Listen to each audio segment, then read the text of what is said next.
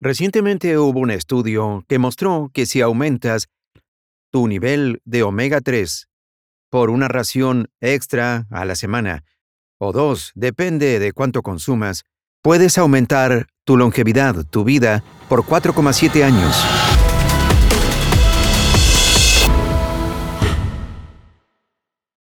Doctor William Lee, bienvenido al show.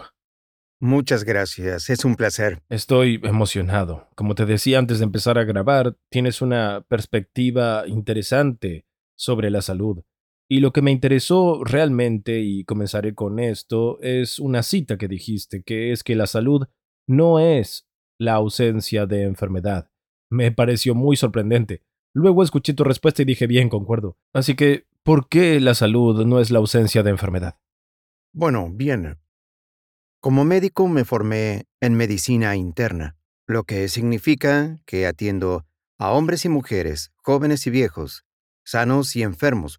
Sabes, he pasado casi toda mi carrera no solo en el, eh, el centro de la corriente de la medicina moderna que trata de prescripciones y sobre, sobre diagnosticar y tratar enfermedades. Sin embargo, lo que es diferente en mí es que comencé a darme cuenta con los éxitos que hemos tenido, ¿sabes? Nuevos tratamientos para 12 tipos de cáncer que no existían antes, que solo estábamos abordando parte de la ecuación, porque ¿no sería mucho mejor si pudiéramos prevenir la enfermedad en primer lugar? Y lo interesante es que la misma ciencia que nos enseña a interceptar a la enfermedad usando drogas, en realidad nos enseña, en cierto modo, mucho más sobre cómo prevenir la enfermedad primero, cómo podemos, bueno, no solo accionar después de que explote la bomba o la dinamita, pero cómo sacamos el fusible o desarmamos la bomba, ¿cierto? Así que eso es lo que me interesó y desvié mi enfoque científico de los tratamientos para explorar la prevención. Ahora, si hablamos de enfermedad, es muy sencillo. Diagnosticarla, encontrar un tratamiento, dar medicamentos, derivar especialistas. Si hablas de prevención, estás hablando de salud. Y esto me lleva al punto de partida a donde empezaste. El principio, ¿qué es la salud, verdad? Yo soy como todos. Bueno, si no estoy... Eh, ¿Estás sano? Bueno, si no estoy enfermo, estoy sano, ¿sí? En la mente de la mayoría, incluida la mía, no estar enfermo es una definición de estar saludable, pero eso es muy problemático porque la ausencia de algo, la ausencia de enfermedad, es imposible de operacionalizar, no se puede hacer algo acerca de la ausencia de algo más. Eso comencé a preguntarme, ¿qué es la salud si no es la ausencia de enfermedad? Pues resulta que, y esta ha sido mi investigación, resulta que la salud no es solo la ausencia de enfermedad, es el resultado de los propios sistemas de defensa programados de nuestro cuerpo, sistemas con los que nacemos. Los sistemas se forman en el útero antes de nacer, y en el momento en que aparecemos en el planeta, nuestras defensas se disparan a toda máquina desde el primer día hasta nuestro último aliento. Y de repente eso nos brinda un lienzo nuevo para comprender qué podemos hacer para apoyar la salud, qué hacer para potenciar nuestras defensas. Sí, me encanta esta idea. Uno, cuando piensas en la enfermedad, está ocurriendo todo el tiempo. Y ahora te he oído decir esto en entrevistas, literalmente ahora tú y yo estamos formando cánceres pero son muy pequeños y el cuerpo tiene mecanismos de defensa contra eso y entonces lo ataca. Y hablas de las cinco defensas que tiene el cuerpo. Y cuando esas defensas funcionan, bueno, entonces, aunque te ataquen desde el exterior y también desde el interior, puedes alcanzar esta homeostasis que consideramos salud. Y realmente, al tomar tu enfoque y decir, bien, hay cinco defensas, sería genial que nos expliques cuáles son, pero que hay cosas que puedes hacer a diario que las respaldan. Y eso es lo que quiero que la gente se lleve de tu mensaje. ¿Cuáles son las cinco defensas y cómo las optimizamos? Sí, entonces, nuestro cuerpo tiene cinco sistemas de defensa muy simples que ahora se han descubierto. Son, número uno, algo llamado angiogénesis. Son vasos sanguíneos, así crece nuestro cuerpo sanguíneo. Angio significa sangre, sanguíneos. Génesis es como crecen los vasos. tenemos 90.000 kilómetros de vasos sanguíneos en el cuerpo. Y estas son las carreteras y caminos de nuestro oxígeno, nuestros nutrientes, lo que respiremos, lo que comamos. Para obtener los beneficios de los elementos críticos de la vida, tienen que ser transportados. Eso es crítico para las defensas. Y eso es importante. Y número dos, células madre. Sabes, de niños nos decían que las salamandras pueden regenerarse, pero los humanos no. ¿Sabes qué? Ese libro ha sido totalmente descartado, porque los humanos se regeneran lentamente, y sabemos que lo hacemos porque nos vuelve a crecer cabello. Sabes, nuestra piel puede curarse y volver a crecer. Pero algunas de las cosas locas que estamos comenzando a descubrir es que si cortas un trozo de tu pulmón, volverá a crecer justo ahí. Si cortas dos tercios de tu hígado, bien, digamos que tienes un tumor en el hígado, puedes eliminar dos tercios de él y ese tercio crecerá hasta formar el hígado. ¡Qué locura! Algo como una pierna de salamandra. Es una locura y, por supuesto, todo se regenera. Y las empresas han estado tratando por décadas de descubrir cómo inyectar células madre. Bueno, la naturaleza se ha adelantado porque las células están presentes como una defensa y estamos continuamente regenerando nuestras células, reparando problemas. Hay un equipo dentro de nuestro cuerpo, el tuyo y el mío, aquí y ahora, que están arreglando cosas invisibles para nosotros. Tercero, el microbioma. Podemos hablar más sobre esto, sabes, es solo el comienzo de una nueva frontera del cuerpo que estamos empezando a comprender. Pero lo importante es que sabemos que cuando tenemos bacterias intestinales buenas, el microbioma es el ecosistema de nuestras bacterias, lo llamo la gran barrera de coral del cuerpo. Sabes, 39 trillones de bacterias viven ahí dentro, y sabemos que la parte importante para tus oyentes es que, cuando están sanos, ayudan a bajar la inflamación del cuerpo, lo que luego baja las enfermedades, ayudan a optimizar nuestro metabolismo. Todos están preocupados por su metabolismo. Las buenas bacterias ayudan a establecerlo, combaten la grasa, ayudan a evitar la sensibilidad a la insulina y evitan los aumentos de glucosa. Todo es importante. Controla las hormonas, ¿sabes? Para que nuestro ánimo y nuestro cerebro también sea saludable y pueda combatir el cáncer y regular la obesidad y esas cosas. Si el intestino, y por cierto es fácil alterar el intestino, quiero decir, piensa en el derrame de un camión que destruye un arrecife de coral. Eso es lo que accidentalmente podemos hacernos al comer las cosas equivocadas. ¿Sabes?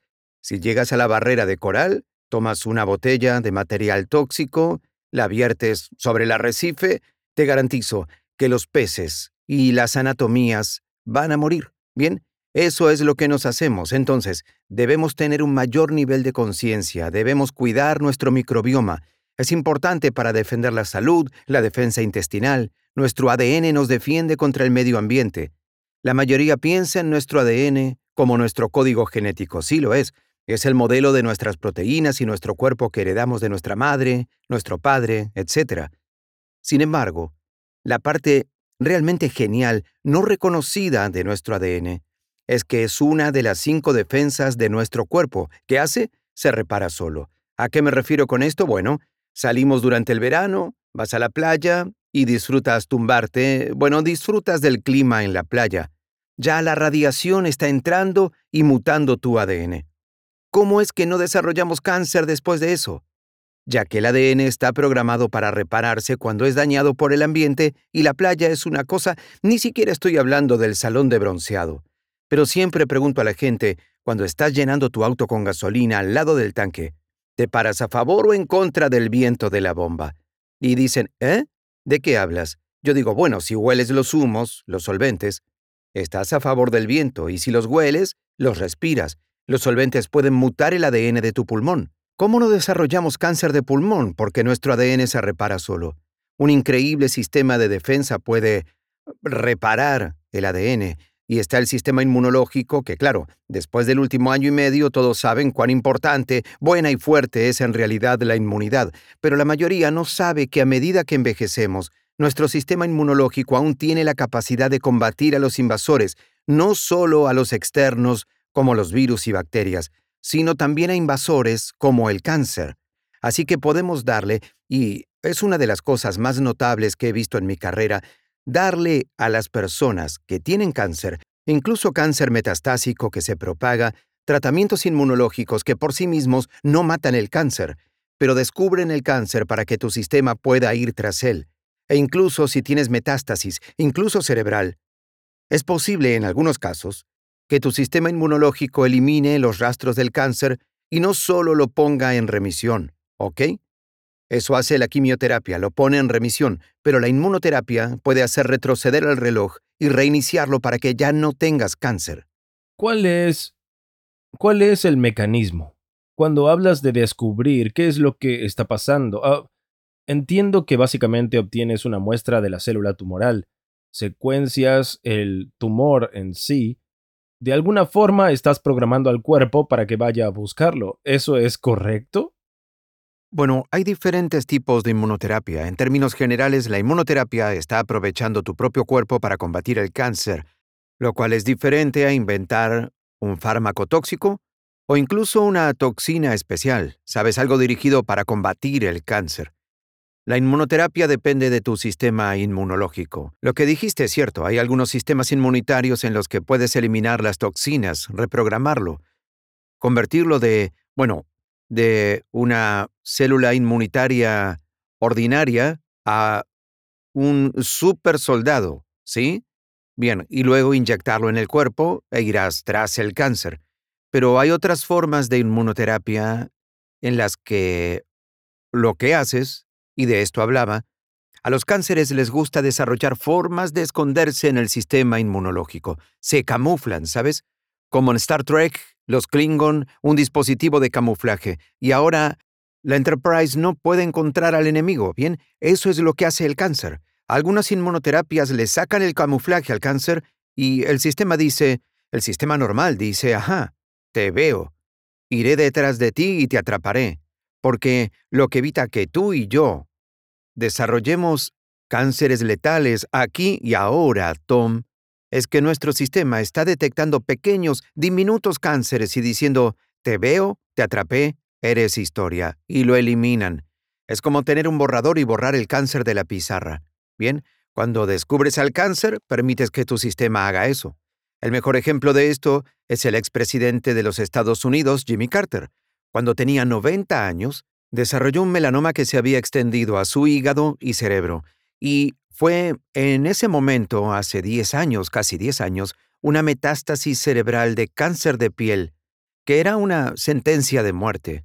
Y él fue... Él resultó ser uno de los primeros en recibir un tratamiento que descubrió a las células de melanoma en su cerebro e hígado, y permitió que su cuerpo de 90 años viera ese cáncer, incluso a esa edad, con propagación se eliminó todo el cáncer de su sistema y usó ese conocimiento para tratar a mi madre, Mm, que tenía cáncer de endometrio metastásico, así que esto llegó a mí a un nivel muy personal y replicamos ese tipo de hallazgo no en un cáncer de piel, sino en un cáncer de útero endometrial.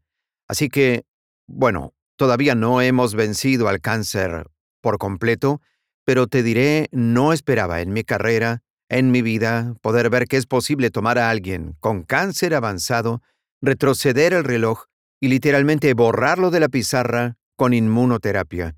Y bueno, estoy hablando de drogas, hablé mucho sobre drogas y células madre y ese tipo de cosas, pero lo sorprendente es que con este conocimiento fundamental trabajé en biotecnología, así que sé lo que se necesita para desarrollar tecnologías que ayuden a mejorar estas defensas de la salud.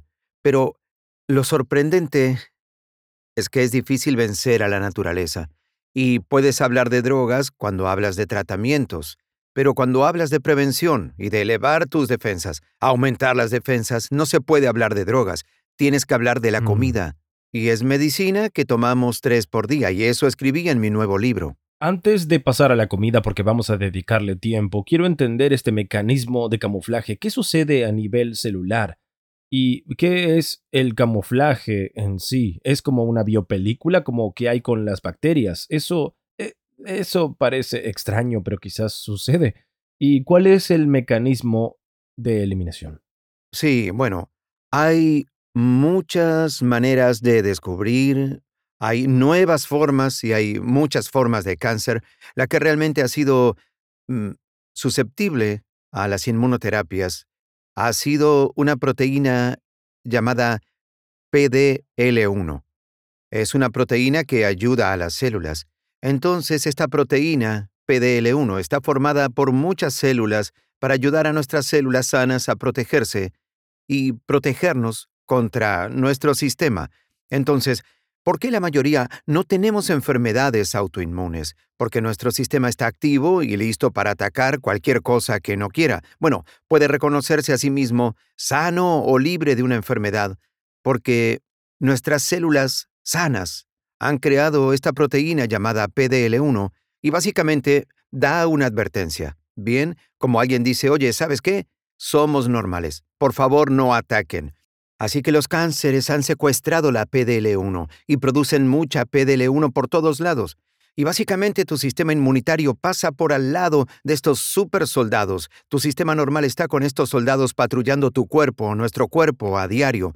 No pueden ver el cáncer porque está camuflado, está camuflado como si fuera otro asesino en la multitud, escondiéndose, y por eso lo ignora. Y sin embargo ahí está, justo ahí. Entonces, cuando quitas el camuflaje y dejas que las células del cuerpo lo detecten, bien, entonces tu sistema encontrará las células que no están sanas, que no tienen la proteína PDL1. Dicen, ajá, voy por ti. Bien, esto es fascinante, así que ah, diré esto en términos sencillos a ver si lo entendí. Así que tenemos un problema por el que está pasando tu cuerpo y dice, oh, hay una célula dañada, voy a desmontarla esencialmente. Entonces, ya sea que se trate de una célula que está fallando, que esté literalmente rota, vamos a eliminar eso de raíz. Ah, nunca me detuve a preguntarme cómo sabe el cuerpo que esa célula está dañada.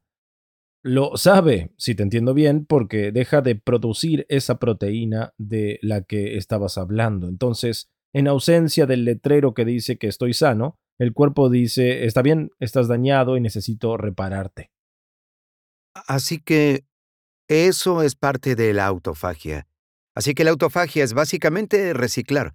¿Sabes? Tomas las piezas de plástico y las reciclas luego de recoger tu comida o tu pedido y quieres que eso pueda reutilizarse de alguna forma o tirar lo que no sirve, así que eso es autofagia. Y sí, este tipo de señales se utilizan para ayudar a distinguir entre lo que mantendrás y lo que no, y lo que debes atacar o lo que no debes. ¿Eso estamos provocando? ¿Es una autofagia normal o hay otra capa donde se da una respuesta diferente? Sí, esta es otra capa. La autofagia ocurrirá luego de que el sistema la encuentre, pero antes detectará al enemigo. Él evalúa el perfil de las células, ¿ok? Entonces, piénsalo como si la policía, ¿sabes? Hay un cantante en la ciudad, tienes una multitud que irá a escucharlo, y quieres asegurarte de que no haya asesinos o atacantes en la multitud. Haces que tu seguridad salga y revise quién irá al concierto, y cuando llegan allí, escanean a todos en busca de... perfilan a las personas. ¿Ese individuo, esa célula parece tener un problema? Ok, y la mayoría parece inocente, y entonces tienes... tienes al PDL1, las proteínas, diciendo, ay, no, no, soy tú, estoy sano, no me ataques. Pero ese cáncer se esconde, se camufla, y se disfraza de, de buen tipo, ¿de acuerdo? Lo que pueden hacer las inmunoterapias es quitar la máscara del disfraz para luego ¿Cómo revelar... Sabe, ¿Cómo sabe quitar selectivamente la PDL? ¿Cómo evitas que solo quite la PDL de todo? Sí, porque los tumores producen mucho, producen toneladas de PDL y de hecho así es como podemos averiguar si eres un buen candidato para este tipo de inmunoterapia se llama punto de control, así se llama, como el puesto de control, al igual que el de seguridad, donde se aseguran de que no haya malos en la multitud. Y los tumores, los cánceres, que van a responder a esto, fabrican mucho en este control. Y lo que, eh, em, y lo que pasa es que los tratamientos han sido diseñados para que puedan deshacerse del PDL1. Se llama inhibidor de PDL1 o inhibidor de control y literalmente le quita la máscara al cáncer. No se deshace de todo. De lo contrario, tu sistema te atacaría con enfermedades autoinmunes. ¿Tienes que inyectarlo en el sitio o algo? No, va por la sangre y... Claro. Y quieres que esta cosa vaya a todas partes, a tu cerebro, a tus dedos, el riñón, el hígado, a todas partes. Bien, y es asombroso. Nos estamos alejando de abrir al paciente y buscar el tumor o hacerle una tomografía. Puedes, esto, esto es terapias biológicas. Aprovechan el poder de nuestras defensas.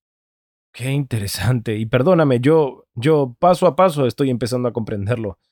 Bien, quiero seguir insistiendo para entenderlo bien. Bueno, ¿qué me estoy inyectando exactamente? Claro. Bueno, primero no todos los tumores producirán toneladas de él. Algunos no responderán fácilmente a la inmunoterapia. Debes encontrar otra forma de atacarlos. Pero con los que responden, hacemos esto. De hecho, hay una bolsa de líquido que contiene un medicamento de inmunoterapia. Se llaman inhibidores de control y la mayoría son los que llamamos anticuerpos monoclonales. Escuchamos mucho sobre esto en la televisión. Recibimos una vacuna, tu cuerpo produce anticuerpos. Los anticuerpos son una especie de munición que utiliza tu sistema inmunológico. Son las balas que usa el sistema para atacar cosas como virus o cánceres. Y así, pero Luego se pueden diseñar anticuerpos.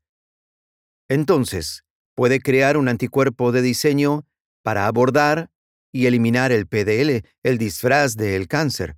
Así que lo que está en la bolsa que inyectarías como una infusión es una bolsa de anticuerpos que va directo al cuerpo, como recibir una infusión de anticuerpos. Es exactamente eso y estos anticuerpos han sido diseñados, dosificados y cebados. Así que todo lo que hacen es meterse en tu cuerpo, patrullan todo y no duran para siempre. Es una sola inyección y desmantelan todo. Donde hay PDL adicional, camuflaje, lo quitan rápido. ¿Y cómo llegamos a diseñar algo que solo se elimina si está de más? Bueno, ese es el trabajo pesado de la biotecnología. Tienes que mirar lo normal y también lo anormal. Luego debes evaluarlo. Tienes que averiguar esa fórmula. ¿Sabes cómo hace la abuela? ¿Cómo hace Nona esa salsa tan deliciosa? Parece saberlo muy bien, ¿sabes? Han probado esto una y otra vez, diferentes dosis, diferentes niveles, diferentes fórmulas, hasta que encontraron la correcta. Amigo, eso es brillante, es realmente increíble. De acuerdo Alrededor del 20% de las personas, si no recuerdo mal, responden muy bien a eso, pero tienes una hipótesis interesante que nos llevará a otro de nuestros ah, mecanismos de defensa, que tal vez sea el próximo tema antes de la comida, que es, y no sé si juega un papel en los anticuerpos o en tratamientos en general, que hay ciertas cosas que pueden estar sucediendo en tu microbioma que metabolizan el medicamento de una manera que funciona a tu favor o en tu contra. ¿Puedes contarnos más sobre eso? Sí, por supuesto. Yo, sabes, estás preparando esto perfectamente para que te diga cómo nuestras defensas no funcionan por sí solas. De hecho, trabajan juntos, ellas colaboran, y a través de estas conexiones pueden ayudarnos a resistir enfermedades como el cáncer, entonces, el microbioma es algo que, puedo decirte, en la universidad nunca me enseñaron nada. Enseñaron que las bacterias son malas, quieres quitarlas, limpiarlas, tratarlas con antibiótico, y la mayoría de las bacterias del cuerpo son buenas. Hay algunas malas, pero no la mayoría, y muchas de las buenas viven en el estómago, ¿bien? Y estas bacterias, como mencioné un poco antes, hacen todo tipo de cosas asombrosas. Una de las cosas que hacen es que se comunican con nuestro sistema, que se conecta con la inmunoterapia. Debes tener un buen sistema inmunológico listo para funcionar, bien, listo para responder a la inmunoterapia con la que puedas ser tratado. Lo que hay en la bolsa. Si pones algo en la bolsa, los anticuerpos que entran en tu sistema, que sacan el camuflaje, aún necesitan la otra mitad de tu sistema. La otra mitad del sistema tiene que estar sana para atacarlo. Ahora, Resulta que el microbioma es el entrenador del sistema inmunológico, uno de los entrenadores, de los cuidadores, los líderes del sistema inmunológico. Entonces, si tu microbioma no está en buen estado, tu sistema inmunológico tampoco lo estará. Ahora, eh, esto es un poco loco. La mayoría de los médicos que están trabajando, cuando estaban en la escuela, les preguntaban sobre su sistema inmunológico como ¿dónde está tu sistema? ¿En los ganglios? ¿En los vasos? ¿En el hígado? Sabes, la gente tenía idea de dónde se encontraba el sistema, ¿cierto? Tienes un ganglio, luego de tener un dolor de garganta, gripe o algo así, bronquitis, ahí no está el sistema. Ahora sabemos que hay algo allí, pero el 70% de nuestro sistema vive en nuestro intestino. Así que piensa en los intestinos, ¿sí? Qué locura. Como la tripa de una salchicha. Una manguera. Debes cortarla. Tiene una capa. Dentro de esa capa, piensa en un dulce. Piénsalo como un dulce. Dentro del medio de esa capa está el 70% de nuestro sistema, dentro del intestino, envuelto como un dulce. Ahora, ¿dónde están las bacterias? Dentro del intestino. Es el ecosistema del intestino. Están dentro del estómago y luego hay una capa donde está el 70% de nuestro sistema inmunológico. Bien, ¿qué sucede? ¿Cuál es la conexión? ¿Cuál es la colaboración? Nuestro intestino habla con nuestro sistema como compañeros de habitación, ¿sí? Las paredes son muy delgadas. Un tipo quiere pizza. ¿Qué comeremos hoy? Solo golpeas la pared, gritas con fuerza y tu amigo ya sabe lo que quieres, ¿verdad? Esto es lo mismo. Tus bacterias pueden hablar con el sistema por las paredes de las bacterias y ayudar a estimularlas y darles órdenes y cómo ponerse en buena forma. Al piso, dame 50. ¿Sabes? Eso es lo que las bacterias pueden hacer por nuestro sistema. ¿Sí? Bueno, ahora, hay una bacteria que es... eh, Las bacterias son importantes para muchas cosas. Estamos empezando a descubrirlo. Hay una bacteria que parece ser muy importante. Se llama Akkermansia mucinifila. Akkermansia mucinifila. Explicaré el nombre en un segundo. Bien, la inmunoterapia, terapia del cáncer, es muy notable lo que puede lograr en su mejor versión, ¿sí? Bueno, pero sí, solo un 20% de las personas responden como desearíamos que todos lo hicieran, ¿cierto? El ejemplo de Jimmy Carter o de mi madre. Entonces, em, una de mis colegas en París, la doctora Lawrence Bogle, es inmunooncóloga y tomó a 200 personas que tenían diferentes tipos de cáncer de mama, de colon, pulmón, próstata, y todos fueron tratados con inmunoterapia y solo el 20% obtuvo resultados, buenos resultados. Los otros obtuvieron resultados normales, ¿bien? Y miró todo lo que marcó la diferencia entre los que respondieron y los que no, ¿bien? Lo típico que haría un analista. ¿Qué hace a uno bueno? ¿Qué hace a uno malo? ¿Hay diferencias? No pudo encontrar diferencias entre los que respondieron y los que no, excepto por una bacteria. Esa bacteria era Akkermansia mucinifila. La tenía la gente que respondió en su estómago, una bacteria. Y quienes no respondieron y tuvieron un mal resultado, no la tenían. Es muy interesante. Esto es lo loco. Bien, ella tomó, él lo replicó en el laboratorio y descubrió que si a los ratones con cáncer les daba inmunoterapia, si les daba un antibiótico para la Akkermansia, vaya, el cáncer solo crecía, crecía, crecía, no respondieron bien. Si volvía a colocar Akkermansia en ellos, los tumores respondían, se encogían mucho, desaparecían. Asombroso, ¿cierto? Y, por cierto, obtuvo la Akkermansia de humanos. Lo puso en el ratón. Así que, muy bien, ¿qué tiene que ver con cómo potenciar Akkermansia? ¿Cierto? Porque es muy sensible. Tienes, si te diera medicación para tratar una bronquitis, acabaría con la Akkermansia. Tu cuerpo eventualmente volverá a producirlo de una forma muy lenta, pero si tuviste cáncer y recibes esto, tú no puedes, no tienes Mm. tiempo, no está de tu lado. Así que no podemos tomar Akkermansia como un suplemento. Eso no existe, no es un probiótico. Bien, aún no. Lo único que podemos hacer es cultivar la Akkermansia. Debemos ser nuestros propios jardineros de nuestro microbioma para generarla. Así nuestro sistema está en forma para que la Akkermansia pueda comunicarse con el sistema, para que esté en forma para responder a la inmunoterapia. ¿Cómo lo haces?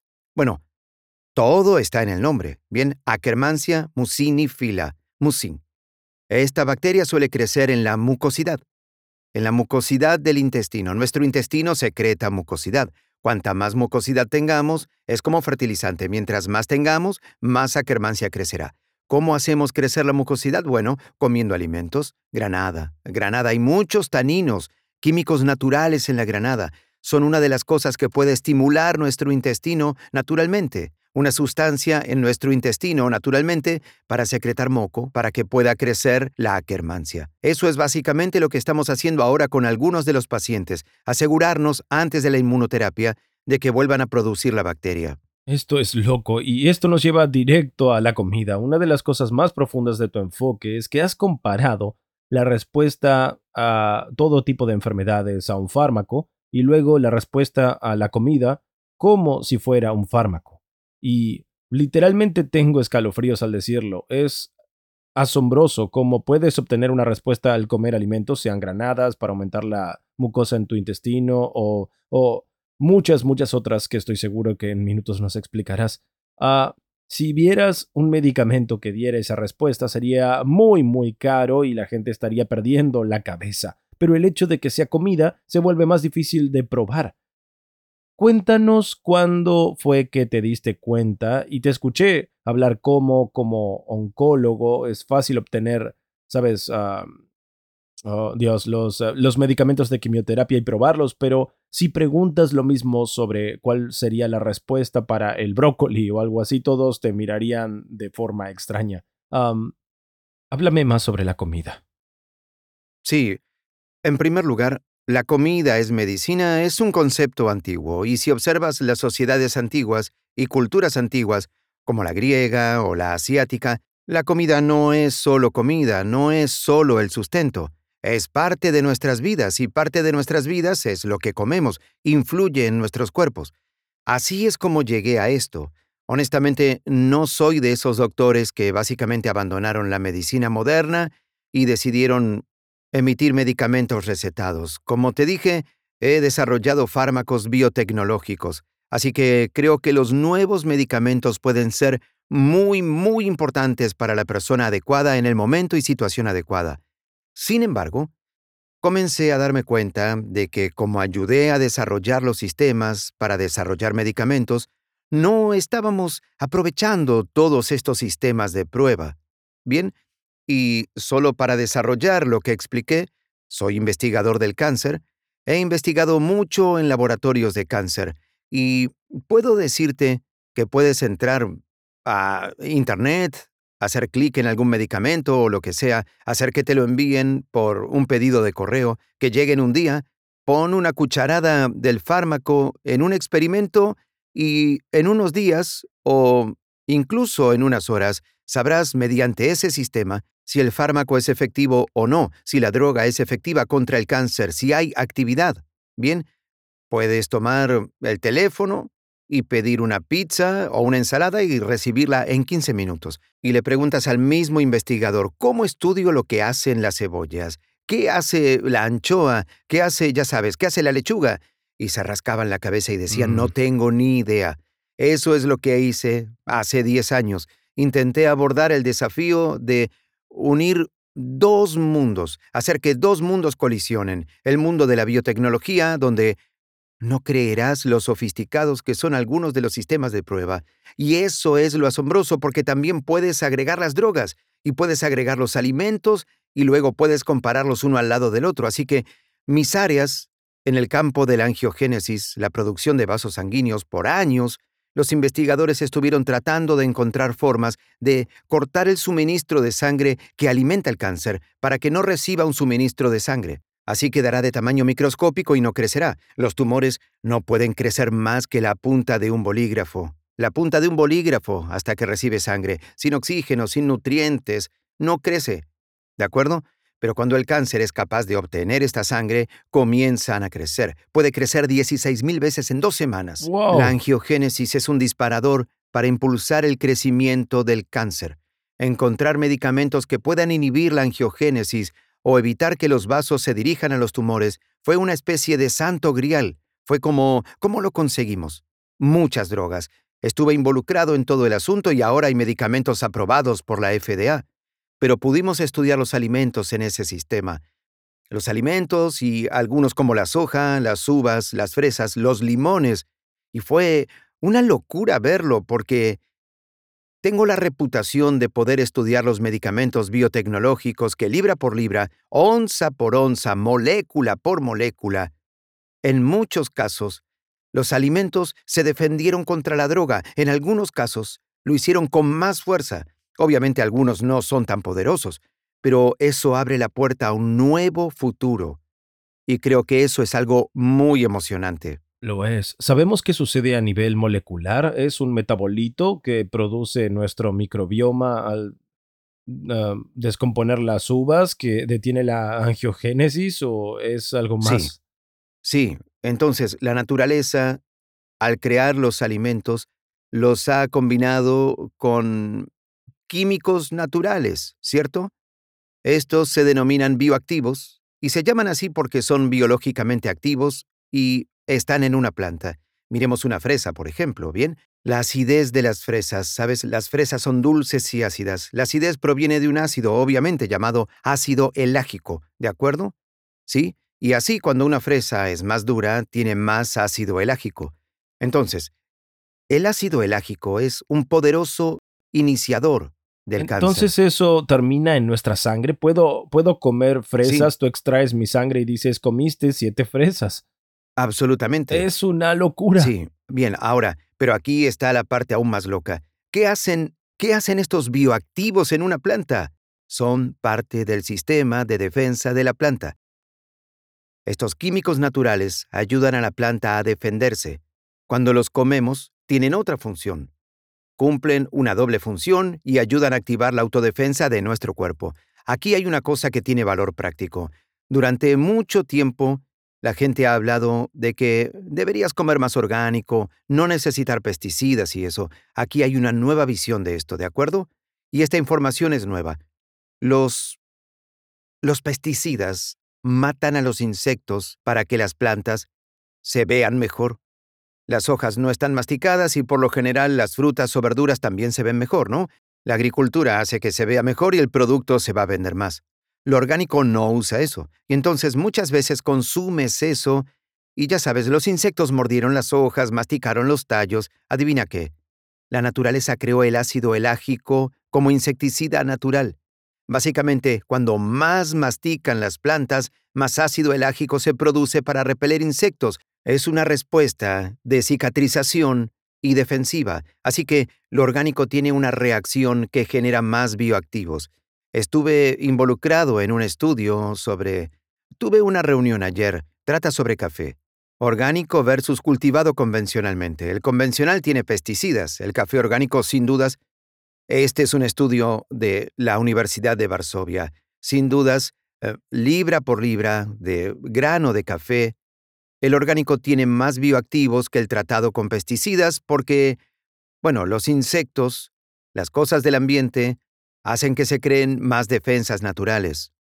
Amigo, esto sí, es increíble. No puedo creer que estoy tan involucrado con mi salud y eso, y nunca me di cuenta de que los compuestos químicos de los alimentos, siempre pensé que eran los metabolitos del proceso digestivo que se abría paso hacia la sangre, lo cual También sucede. sucede, sí, también sucede.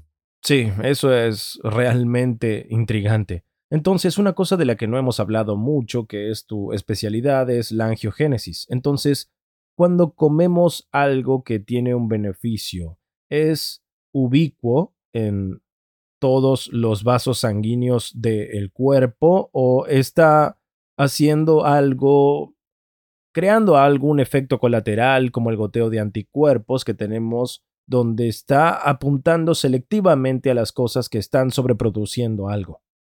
Buena pregunta. Permíteme hablar de... eh, primero sobre la angiogénesis en general. Cuando estábamos en el vientre de nuestra madre, Bien, y la esperma y el óvulo comenzaron a formar una pequeña bola de células. Eso no se parecía en nada a una persona. Empezó a crear pequeños órganos y empezó a crear forma. Los primeros órganos que se crean son los vasos sanguíneos. Nuestra circulación es lo primero que se crea. Nuestro suministro de sangre, nuestra circulación es parte de lo que somos. Y mencioné que tenemos 90.000 kilómetros de vasos sanguíneos.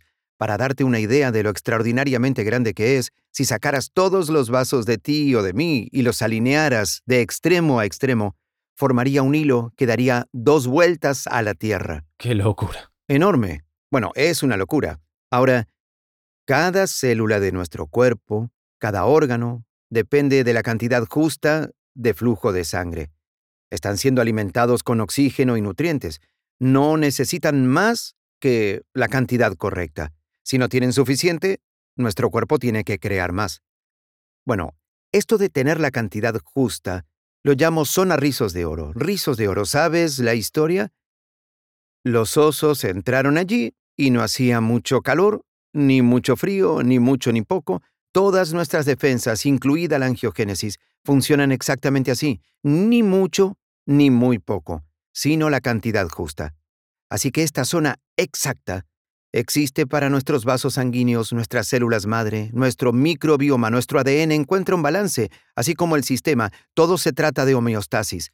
El término que usaste antes, la cantidad justa, significa que nuestro cuerpo sabe cómo crear más cuando debe. Y luego, si hay suficiente, se detiene. Si hay demasiado, actúa como un jardinero con una cortadora de césped. Poda el césped, lo poda hasta que llega a la altura correcta.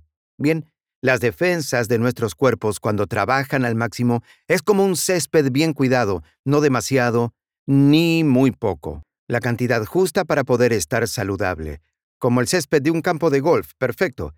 Ahora, lo que hacen los tumores es sabotear este proceso. Y así, imagina un tumor en un campo de golf. Solo crece maleza y pasto por demás, ¿cierto? Solo para sí mismo. A eso se le apunta tu cuerpo trata de luchar contra eso, pero a veces necesitamos ayuda extra. La ayuda extra puede ser una droga que diseñamos para apuntar a esos vasos sanguíneos extra o podemos ayudar a nuestro cuerpo a podar el césped comiendo alimentos que tengan capacidad antiangiogénica o de reducción de vasos. Nunca tendrás que deshacerte de todos, es solo volver al punto de ajuste del cuerpo. Entonces, ¿cuál es un ejemplo de una droga que pueda hacer esto? Hay anticuerpos monoclonales diseñados exclusivamente para extraer los vasos del tumor. Pero los alimentos pueden hacerlo. Ahora bien, ¿por qué los medicamentos y los alimentos pueden atacar un vaso tumoral y no destruir la aorta o los vasos que alimentan el cerebro como la arteria carótida?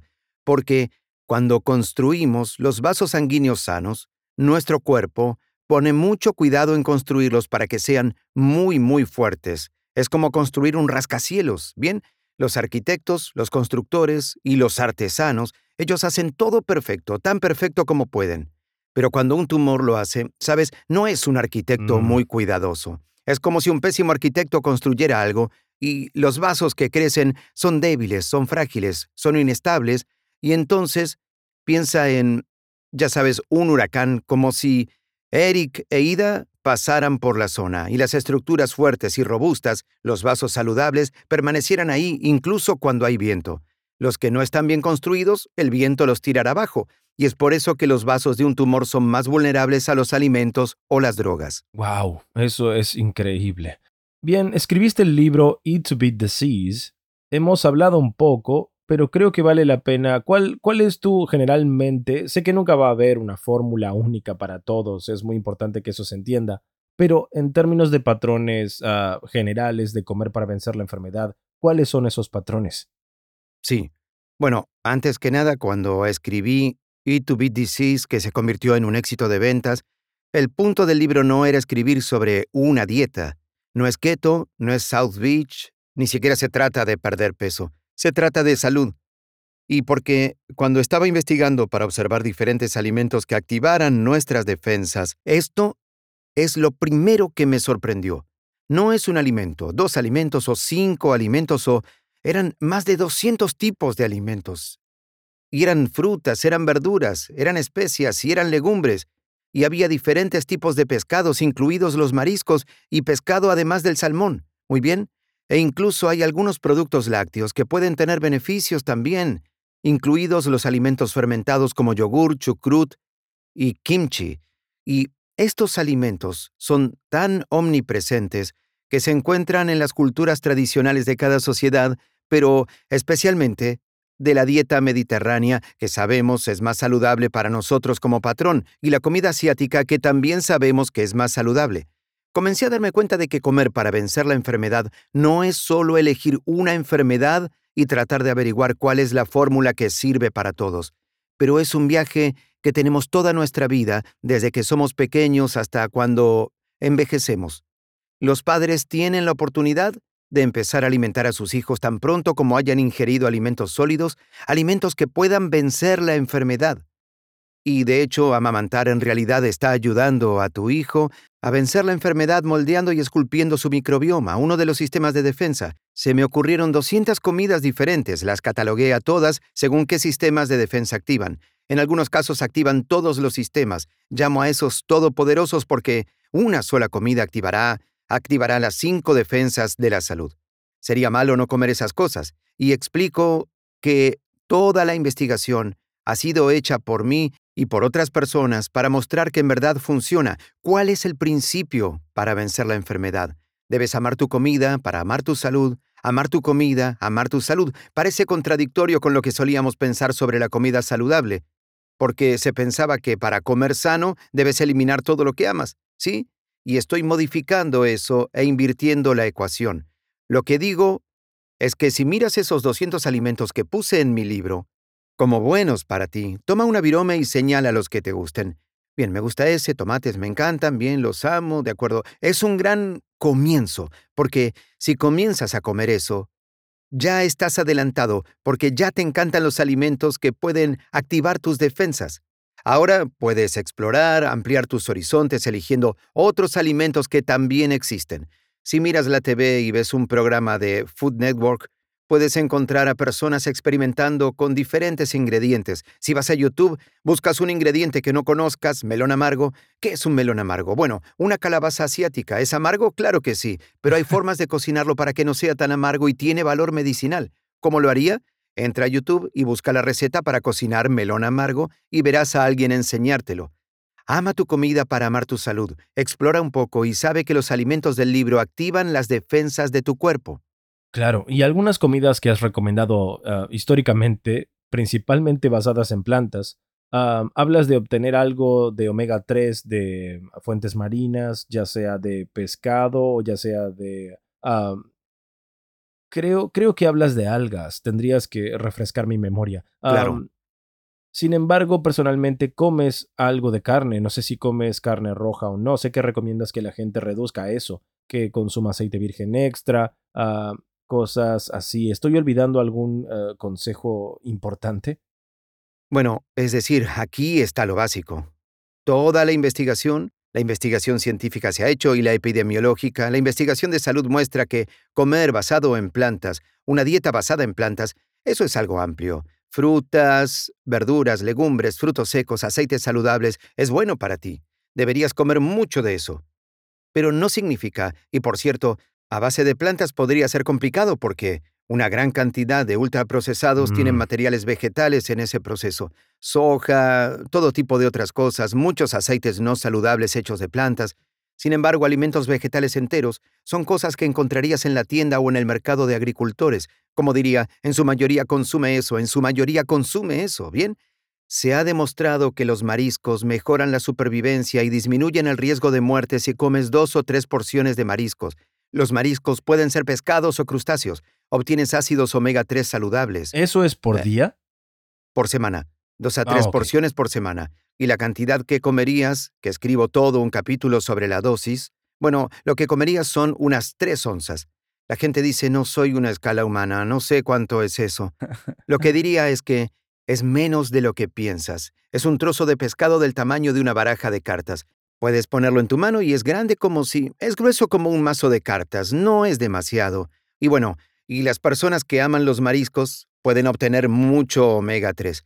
Recientemente hubo un estudio que mostró que si aumentas tu nivel de omega 3 por una porción a la semana o dos, depende de lo que consumas, puedes aumentar tu longevidad, tu supervivencia por 4,7 años. Así que una porción extra de pescados Wow. ricos en omega 3 aumenta tu supervivencia, aumenta tu vida en 4,7 años. Puedes obtenerlo si eres vegano o vegetariano. Puedes obtener omega 3 de alimentos de origen vegetal. Semillas de chía, semillas de lino, algunas nueces también lo tienen. Pero en los alimentos vegetales obtienes un tipo diferente de sustrato para hacer tu omega 3, por lo que debes comer mucho más. Entonces dije que me gusta la diversidad, así que alimentos vegetales enteros, mariscos, si comes pescado, si no, explóralo, si no es por alguna razón ética, y luego, mira, los lácteos, por cierto, cuando se trata de alimentos y salud, no hay universales, ¿de acuerdo? Algunos productos lácteos, como honestamente los quesos, son buenos para el microbioma porque muchos quesos elaborados artesanalmente, no en grandes cantidades, tienen grasas saturadas y mucha sal, pero algunos quesos en realidad tienen lactobacillus y otras bacterias que usamos como probióticos, yogur, un producto lácteo, alimento probiótico. Así que esto es todo ciencia. Donde quiera que me lleve la ciencia es donde me lleva la evidencia. Hay un gran novelista estadounidense, L. Doctorow, y tenía una gran cita. Una vez dijo, escribir es un novelista. Escribir es como conducir de noche. No ves más allá de los faros, pero puedes realizar el viaje de esa forma. Y así es la ciencia. Solo ves hacia dónde van tus faros y te enfocas en la evidencia pensando, conociendo la oscuridad que está ahí fuera. Entonces, ¿qué hay de mí? Bien, puedo decirte que casi toda la investigación ha sido bastante convincente, que si comes mucha carne roja, ¿sí? Que realmente solo se ha hecho durante los últimos 70 años, desde la década de los 250, antes de eso, las sociedades no tenían, no eran prósperos para tener toneladas de carne. Bien, ahora tenemos abundancia de carne, industrializamos la carne y las cosas que no son buenas para nosotros. Pero todos los estudios muestran que comer mucha carne roja, y todos los estudios demuestran que comer carnes procesadas, estamos hablando de salchichas, el pepperoni y perros calientes, esas cosas, están clasificados por la Organización Mundial de la Salud como carcinógenos. Las carnes procesadas, de vez en cuando, especialmente si es algo que realmente disfrutas, no te preocupes, cómelo, disfrútalo, pero no lo hagas todo el tiempo y si puedes comer menos o no comerlo, es mejor para ti.